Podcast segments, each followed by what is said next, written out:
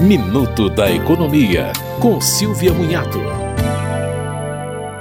Os profissionais da União, Estados e municípios interessados na digitalização de serviços públicos podem buscar capacitação no programa capacita.gov.br. São 74 cursos desenvolvidos pela Escola Nacional de Administração Pública em áreas como ciência de dados, transformação ágil, liderança e inovação, governança e gestão de TIC, segurança e privacidade e transformação digital. Qualquer pessoa pode se inscrever na Escola Virtual de Governo, aev.g.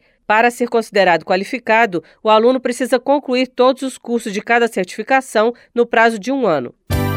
Você ouviu Minuto da Economia, com Silvia Munhato.